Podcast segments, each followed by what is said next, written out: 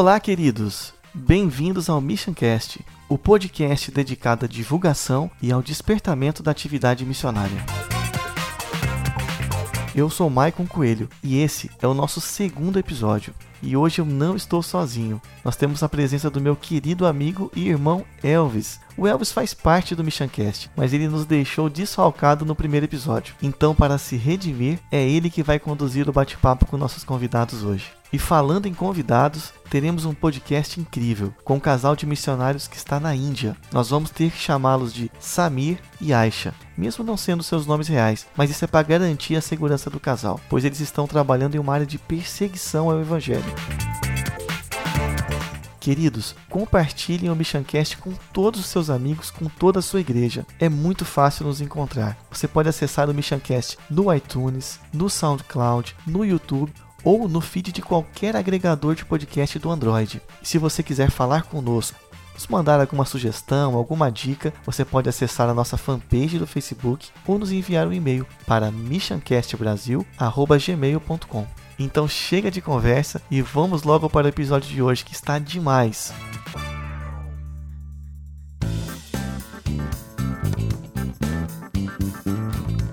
Nós temos o privilégio de hoje poder conhecer um pouco mais nossos queridos missionários Samir e Aisha, que estão lá do outro lado do mundo, na Índia. Vão falar um pouquinho sobre o campo e nós vamos então bater um papo bem gostoso aqui com eles. Samir e Aisha, por favor, vocês poderiam então se apresentar e fiquem à vontade para falar o que vocês acharem conveniente. Oi, Elvis, é um prazer estar aqui com você. Oi, pessoal que está ouvindo. É... É uma honra poder compartilhar o que Deus está fazendo aqui através das nossas vidas, aqui na Índia.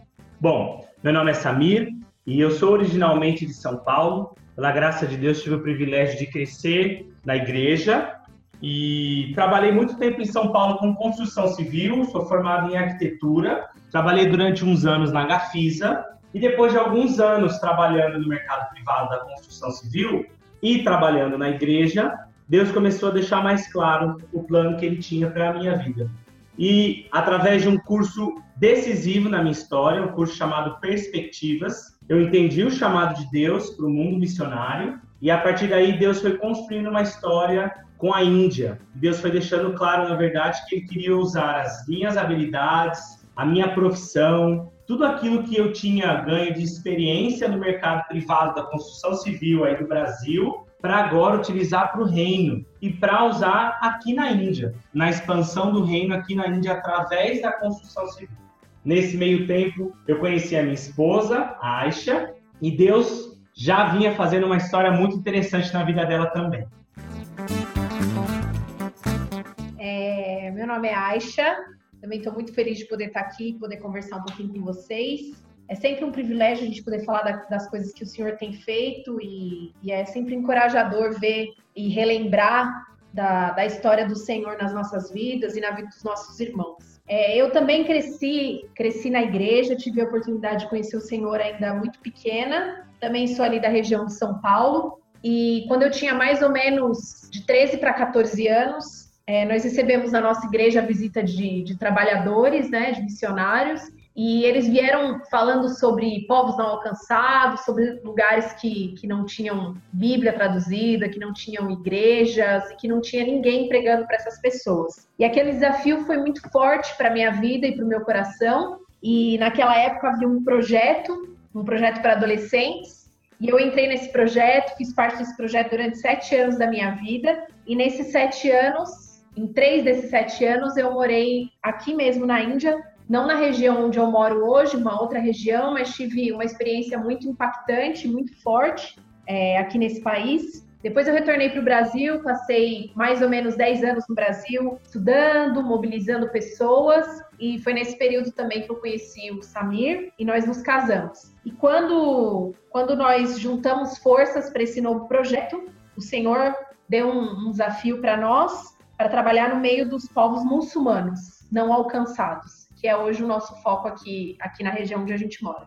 Legal, muito joia. E vocês podiam falar um pouquinho sobre o campo de vocês? Como a Aisha comentou, nós estamos numa região predominantemente muçulmana Na verdade, é uma área onde há muito hinduísmo também, mas é uma das cidades mais muçulmanas dessa região da Índia. E nós moramos numa região da cidade onde predominantemente só há muçulmanos. a cidade que nós moramos também é conhecida como o maior centro do islamismo xiita da Índia. Então, nós temos uma grande incidência é, dessa vertente do islamismo. E dentro aqui da nossa cidade, a gente já identificou pelo menos três linhas teológicas do xiismo que estão atuantes aqui dentro dos grupos que nós nos envolvemos. Dentro da Índia, nós temos uma grande concentração de muçulmanos em determinada região. E a língua é um, um, um grande desafio, né? Sim, a língua é um grande desafio e a gente tem observado que, principalmente na região onde a gente mora, embora o inglês seja uma língua que é muito usada aqui, por eles é, terem tido a presença, a presença dos ingleses aqui na Índia por mais ou menos 200 anos, a região onde a gente mora se fala muito pouco do inglês. Então, principalmente aqui, se fala o hindi, e o que seria hoje uma mistura né, do, do hindi com o urdu, que eles chamam hoje de o hindustani. Então, na nossa região se fala principalmente é, essa vertente né, do, do, do hindi, o hindustani, que é uma mistura do hindi e do urdu. E nós temos, principalmente nesse, nesse período que nós estamos aqui, estudado diariamente a língua, temos estado com pessoas e gastado grande parte do nosso tempo nos aprofundando nessa, nessa língua, porque qualquer coisa que a gente fizer aqui, a gente precisa da língua e para tudo que a gente quer fazer ainda mais no futuro, a gente precisa falar muito bem essa língua. Legal, fantástico. É, realmente é um grande desafio. E assim, algumas particularidades da, da, da região, da situação que vocês estão passando o que, que, vocês, assim, nesse período que vocês já estão trabalhando aí no campo, o que, que mais chamou a atenção de vocês? Olha, a gente está aqui nesse campo há quase um ano, completar um ano agora no mês de agosto. E realmente mergulhando agora na cultura e no aprendizado de língua, um detalhe que nos chama a atenção e que é um incentivo para quem sabe futuros trabalhadores é, considerarem esse aspecto de maneira predominante é a questão do aprendizado da língua. A gente tem percebido cada dia mais como a língua realmente é um fator decisivo para o sucesso ou fracasso do trabalho. A gente crê na soberania e no poder da palavra e como ela única e exclusivamente é, é tudo que a, a pessoa precisa para que a vida dela seja transformada, mas a gente percebe como a compreensão dessa mensagem ela é fundamental e ela só acontece por completo quando é falada na língua nativa, a língua que a gente diz que fala o coração das pessoas que estão ouvindo. Já tivemos aqui a oportunidade nesse um ano de compartilhar com algumas pessoas, com as poucas pessoas que nós encontramos que falam inglês, mas na nossa região, na nossa cidade, é, além de ser muito poucas pessoas que conhecem a língua, elas estão fechadas para qualquer coisa que esteja ligada ao inglês ou à cultura estrangeira. O cristianismo aqui soa como uma religião de estrangeiros, principalmente quando ele se apresenta através do inglês. Então, isso é uma barreira muito forte aqui na nossa região. É, eu acho que algumas coisas que me vêm à mente quando eu penso sobre, sobre a nossa região aqui. Uma das coisas é a culinária que a gente tem aqui, que ela é muito específica da região. Tem alguns restaurantes aqui que são super famosos, principalmente uma, uma, um prato que é chamado de kebab, que eu imagino que, que tem aí alguns restaurantes árabes no Brasil, mas o kebab aqui da, da nossa região é muito, é, muito característico e algumas, alguns outros pratos que são bem, bem interessantes, que tem a ver com a história da região, tem a ver com os antigos reinos que existiam aqui, que são muito interessantes. E a nossa região também teve uma, uma influência muito grande dos povos muçulmanos que invadiram a Índia anteriormente. Então, ao, ao redor da cidade, principalmente na região antiga da cidade, que é a, a região onde nós, onde nós moramos, essa região tem monumentos muito lindos e muito característicos é, dessas civilizações antigas e de civilizações orientais. Né, que chama muita atenção da gente aí do Brasil. Outra coisa também que está sendo bem característico aqui é que a comunidade muçulmana que nós moramos é uma comunidade muito hospitaleira, muito aberta, e a gente tem tido a oportunidade de estar na casa dos nossos amigos, e talvez até muito mais do que na região que nós morávamos no Brasil, né, porque hoje com a, a cultura pelo menos aí nas cidades grandes, está se tornando cada vez mais individualista. E embora nós estemos numa, numa cidade, estejamos aqui numa cidade é, relativamente grande, a gente tem a, a sensação de que a gente está numa pequena vila, porque a maneira como as pessoas lidam, como você faz amizade com seus vizinhos, como você frequenta a casa deles, como eles frequentam a sua casa, faz tudo isso se tornar uma pequena cidade de interior do Brasil. É bem interessante isso também da nossa região aqui. Agora, gente, um casal jovem, uma formação numa área assim diferente, né? Samira aí, arquiteto. O que que aconteceu que vocês foram parar na Índia? Por que Índia? Bom, um, o meu ponto decisivo, na verdade, foi, como eu já comentei, naquele curso que eu fiz, curso de perspectivas, e eu me recordo que eu estava tendo uma aula, uma aula específica sobre estratégia e um professor estava explicando o ministério dele, o ministério dele também era desenvolvido aqui na Índia, e ele explicou um pouquinho e aquele, aquele pequeno testemunho dele falou no meu coração, e eu senti naquele momento que Deus estava me chamando especificamente para Índia. Ele comentou que no trabalho que ele desenvolvia, ele trabalhava aqui na Índia, comprando crianças, principalmente meninas, uh, de 4 a 6 anos de idade, essas meninas em algumas regiões aqui da Índia, elas são vendidas é, para templos, principalmente hindus, mas nesses templos, elas, a partir de seis anos de idade, elas são colocadas para participar de cultos e cerimônias religiosas onde elas precisam se deitar com 25 homens por noite. E o ministério desse professor era comprar essas crianças e, com a ajuda de parceiros, ele conseguia construir escolas para que essas crianças pudessem morar nesses locais, estudar e ter uma oportunidade de sair dessa vida.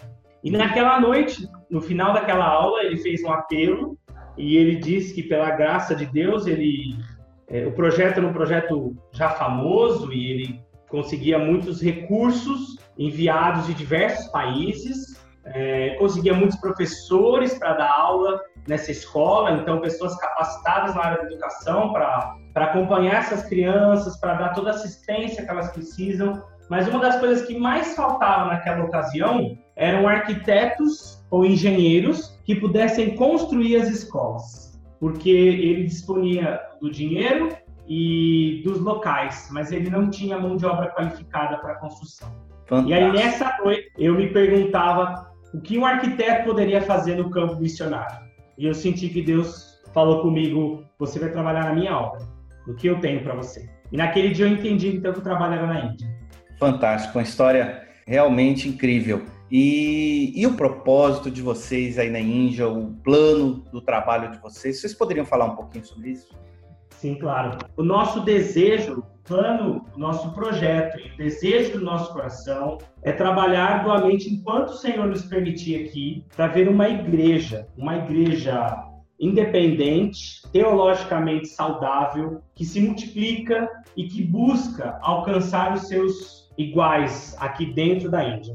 Então, o nosso trabalho ele tem esse alvo e a gente tem um compromisso da nossa vida, ou até quando o Senhor nos permitir estar aqui, para ver essa igreja se constituir. Assim, de maneira mais prática, nós temos um projeto, nós elaboramos projetos de três em três anos, etapas de três em três anos, e no atual momento a gente está na primeira etapa. Ela tem dois principais focos, que é o aprendizado de língua e a culturação. Então, diversos subelementos nessa etapa são muito importantes, como a adaptação, a, a vencer a etapa do choque cultural, a questão de conseguir desenvolver relacionamentos dentro da nova cultura, o aprendizado de língua, como já disse, que é tão importante para o ministério, e o desenvolvimento de relacionamentos. O segundo período, a segunda etapa, é a etapa já com o domínio da língua, onde a gente desenvolve, na verdade, uma estratégia de permanência é, longa aqui no país, que só pode acontecer através do trabalho, através do desenvolvimento de uma empresa. Por isso, nós precisamos, no segundo momento de três anos, abrir uma empresa que provavelmente será no ramo da construção civil, segundo as nossas uh, qualificações, mas estamos orando, na verdade, buscando ao Senhor durante esses três anos para que Ele deixe claro realmente quais segmentos são mais adequados ou qual área Ele realmente deseja que nós estejamos nos envolvendo. Essa segunda fase, junto com a empresa, é a fase onde inicia a parte mais intensiva de discipulado e de preparo de pessoas locais. Com o domínio da língua, isso pode começar de maneira estruturada. E através desse trabalho de discipulado, de acompanhamento diário, de convivência com as pessoas, é onde nós cremos que verdadeiros discípulos de Jesus vão ser formados. É, e dentro desse, desse assunto ainda, o nosso desejo é ver essa igreja do Senhor é, em meio aos povos muçulmanos. Nós tínhamos muitas informações quando nós estávamos no Brasil sobre é, um número limitado de pessoas entre os povos muçulmanos aqui na, na Índia, mas depois desse período que nós já estamos aqui, a gente tem descoberto, tem conversado com pessoas e a gente sabe de outras informações que ainda são mais, é, mais importantes e mais alarmantes em relação ao povo muçulmano. Há pouco tempo a gente ouviu uma história de que algumas igrejas estavam, algumas igrejas, das poucas igrejas que a gente tem aqui na Índia, estavam se mobilizando para trabalhar entre os muçulmanos e entre os hindus. E quando eles começaram o seu trabalho, eles começaram a perceber que os hindus tinham uma, uma recepção muito maior do evangelho do que os muçulmanos. Então, dado certo momento, eles decidiram que eles não iam mais alcançar os povos muçulmanos e que agora o trabalho todo ia ser voltado para os hindus. E a gente tem visto que das poucas pessoas que nós conversamos que têm algum conhecimento do Senhor, muitos deles falam que é, eles têm medo dos, dos, muçulmanos, que eles não sabem como conversar com muçulmanos, não têm ideia de como eles poderiam falar alguma coisa do Senhor entre os muçulmanos. E a nossa experiência entre os muçulmanos tem sido maravilhosa. Eles têm nos recebido com muito amor, muito carinho, são famílias especiais, têm tratado a gente como, como se fôssemos parte das suas famílias e nós temos visto quanto eles têm a necessidade de ouvir do Evangelho, quanto eles amam a Deus, querem conhecer a Deus, fazem de tudo para tentar agradar a Deus ou saber mais sobre Deus. E, e na verdade, muitas vezes a, a dificuldade que as pessoas têm é de, de uma aproximação contextualizada que é o nosso, o nosso desejo aqui. Nós queremos nos contextualizar no meio do povo muçulmano de uma maneira saudável, mas de uma maneira que não traga barreiras para o evangelho. Porque nós não queremos que nós sejamos barreiras para o evangelho. Se o evangelho é para chegar no meio do povo, ele vai chegar se eles forem rejeitar alguma coisa, que eles rejeitem a mensagem, não a maneira como nós estamos apresentando essa mensagem, ou não a maneira como os mensageiros vivem. Então, esse tem sido o nosso desejo e, e o nosso objetivo nesse período de aculturação é também entender qual a maneira que nós vamos pregar o evangelho de maneira relevante, que vai fazer sentido no meio desse povo e que eles vão poder continuar essa obra depois por eles mesmos.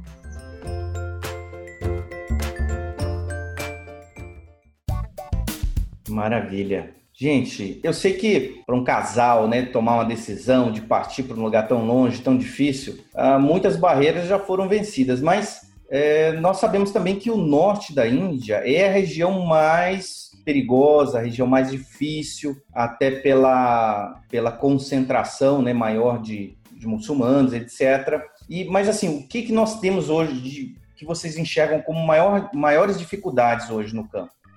Hoje, nessa etapa que nós estamos, o maior empecilho para o nosso trabalho junto aos muçulmanos é a língua. Isso é o que nos dificulta mais hoje. E hoje é o que nós investimos a maior parte do nosso tempo semanalmente, o estudo da língua. Porque, como a Aisha comentou, nós temos encontrado uma recepção muito agradável por parte das famílias muçulmanas aqui da cidade. E nós percebemos que para compartilhar o evangelho de maneira apropriada, nos falta ainda mais domínio dessa língua. Então, hoje é o nosso maior inimigo.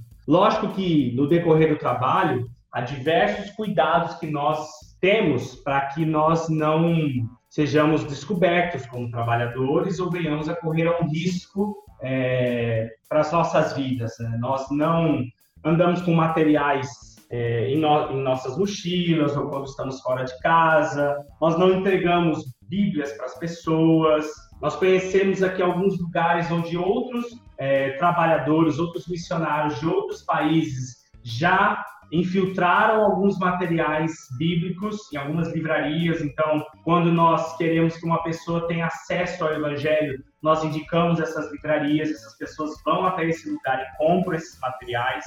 Então, pela graça de Deus, a gente tem, elas têm esse acesso a esse material, apesar que tem apenas um lugar da cidade, uma cidade com mais de 5 milhões de pessoas, mas existe um ponto onde as pessoas podem comprar, então nós não entregamos esses materiais, as pessoas interessadas podem até lá e comprar. Então, nós utilizamos recursos de segurança via internet, com a nossa comunicação e, e assim por diante. Mas eu acho que o que mais hoje nos, nos toma a atenção é aprendermos a língua de maneira apropriada para compartilharmos o evangelho da maneira como Cristo pede para que façamos.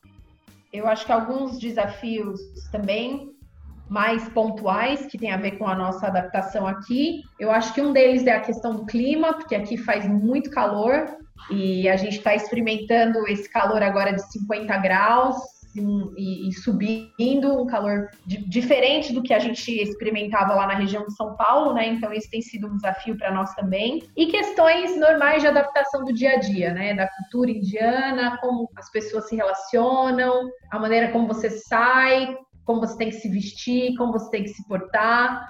No Brasil, a gente tem uma cultura muito mais aberta no que diz respeito à mulher, e aqui é uma cultura muito mais fechada. Eu preciso, por exemplo, para estar tá no meio do, do, povo muçulmano, eu preciso vestir o véu, sempre estar tá com o véu na cabeça. Então, todas essas coisas são maneiras né, que a gente usa para se contextualizar e levam tempo né, para se adaptar, para a gente se adaptar a essas mudanças.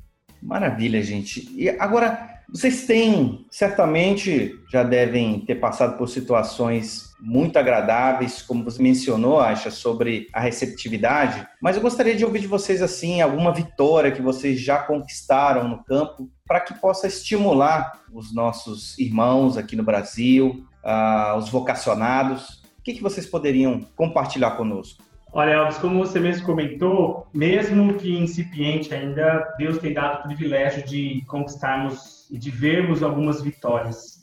E especificamente, eu tenho conversado com um rapaz, pela graça de Deus, ele tem domínio razoável do inglês para que a gente possa conversar de coisas espirituais.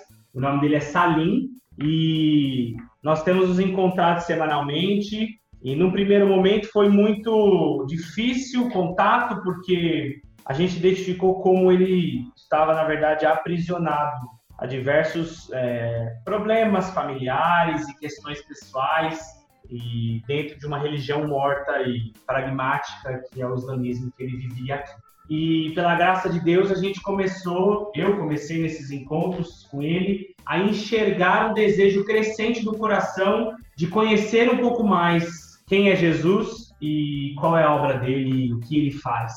E com isso nós começamos a ler a Bíblia juntos. Então nós nos encontramos semanalmente para ler o, o, a Bíblia. Nós, na verdade, passamos por algumas histórias do Evangelho, mas começamos a leitura mais sistemática do Velho Testamento. Estamos caminhando é, através das histórias do Antigo Testamento, apontando para Jesus. E pela graça de Deus, diversas questões inclusive problemáticas para o meio muçulmano, eu tenho visto Deus dar graça e a compreensão no coração dele para que ele entenda de maneira apropriada como a palavra de Deus é. E a, a minha oração, a nossa oração, é que Deus permita que esse estudo continue ainda, por quanto tempo for necessário, e que ele possa conhecer a revelação por completo e a história de Jesus e, e que essa história possa entrar no seu coração e Jesus possa transformá-lo. Amém. Sensacional, gente. E os planos para o futuro? Vocês mencionaram sobre o planejamento, né, que tem, comentaram aí sobre as, as próximas fases, né? Uh, mas tem, tem algo de especial que você gostaria de compartilhar, que vocês gostariam de compartilhar com relação ao futuro no campo? É, eu acho que uma das, da, das coisas especiais aí do nosso futuro é que nós temos orado para o Senhor nos dar filhos e a gente quer ter esses filhos aqui, mesmo no campo. Isso é um dos nossos planejamentos, é a gente é, crescer com a família, que a gente ainda não tem filhos, mas a gente quer que os nossos filhos cresçam aqui. A gente não imagina como vai ser tudo isso e como o Senhor vai fazer, mas a gente tem ouvido de outras pessoas quantas portas são abertas através dos filhos. É, a gente está numa cultura que é, a família é muito importante. Então, não só o casal, mas os filhos e os avós, enfim, todo mundo é importante, principalmente os filhos, né? Entre os muçulmanos, ter filhos é, é é ser um, uma pessoa muito abençoada por Deus. Então, nós temos orado por isso. Então, esse é um dos nossos planos é, aqui para esse período de três anos. E o outro seria a questão do, do, do negócio que nós queremos abrir aqui. A gente tem orado para Deus nos dar a estratégia certa, porque nós queremos que o negócio não seja simplesmente para nos dar um lugar na sociedade para gerar empregos, mas a gente quer que esse negócio nos dê relacionamentos com a comunidade, nos ajude a estar cada vez mais é, adaptados e mais dentro da comunidade muçulmana. Então, a gente tem, tem visto algumas coisas, a gente tem visto principalmente na área da construção, que é a, que é a formação do, do Samir, mas a gente também tem visto na área da educação, que é a minha formação. Então, nós estamos orando, pesquisando, conversando com pessoas. Claro que quanto mais relacionamentos nós fazemos e mais língua a gente fala, mais pessoas nós conhecemos e, e, e a gente tem ideia, uma ideia cada vez melhor do que realmente vai fazer sentido aqui nessa região e, e no meio do, do povo que nós trabalhamos.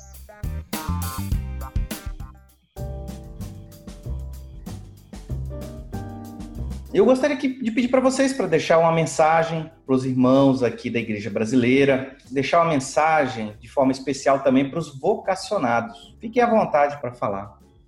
Bom, primeiro eu gostaria de deixar uma mensagem para os vocacionados, Gostaria de incentivá-los a acreditarem que o Senhor tem um plano para a vida de vocês, independente de qual seja a história de vocês, qual seja as experiências que vocês passaram, o que você passou na sua vida, Deus quer usar as suas experiências, a sua história, quem você é para honra e glória do nome dele. Então, o meu incentivo para você é que você apenas se coloque na mão dele e permita com que ele faça a obra que ele deseja fazer na sua vida. Das igrejas e dos parceiros, eu queria deixar primeiro um agradecimento, porque pela graça de Deus nós estamos aqui, nós não estamos aqui sozinhos. Temos diversos parceiros, diversas igrejas e pessoas individuais que são nossos parceiros, principalmente de oração, de caminhada, de estarmos juntos, de chorarmos juntos, de darmos risada e também financeiros. E queremos agradecer por esses parceiros e queremos incentivar a outros que tenham esse mesmo privilégio, com tantos outros trabalhadores que hoje estão é, nesse, nessa etapa de preparo e da busca de parceiros. Queremos incentivar vocês, irmãos, a procurar um casal, procurar um trabalhador individual que queira desenvolver um novo projeto e queremos incentivar você a participar desse projeto, a ser abençoado também por poder abençoar outros do outro lado do mundo. A sua iniciativa ou a sua decisão pode fazer com que pessoas depois, quando estivermos todos de frente ao Cordeiro, possam lá por causa da sua participação no projeto. É, eu acho que se eu pudesse dizer alguma coisa, eu estava aqui pensando que quando, quando Jesus ressuscitou e ele veio para os discípulos, ele enviou os discípulos e falou que eles tinham que fazer discípulos de todas as nações. Quando Jesus é, estava para subir aos céus, ele enviou os discípulos e falou para os discípulos que eles tinham que ir até os confins da terra. Então, claramente, é, Jesus nos enviou e ele quer que nós façamos a sua obra até os confins da terra, porque ele quer ser adorado por todos os povos. Então, nós somos parte desse plano magnífico e maravilhoso de Deus. E esse é o plano dele para as nações, não é o nosso plano, não é a nossa ideia, não são as nossas estratégias, tudo vem dele, é por ele e é para ele. Então, talvez para os vocacionados que vão, vão ouvir essa, esse podcast, ou para as igrejas que vão ouvir, o Senhor nos chamou todos para participar, e não porque nós temos algo de muito bom para oferecer, ou porque nós temos força,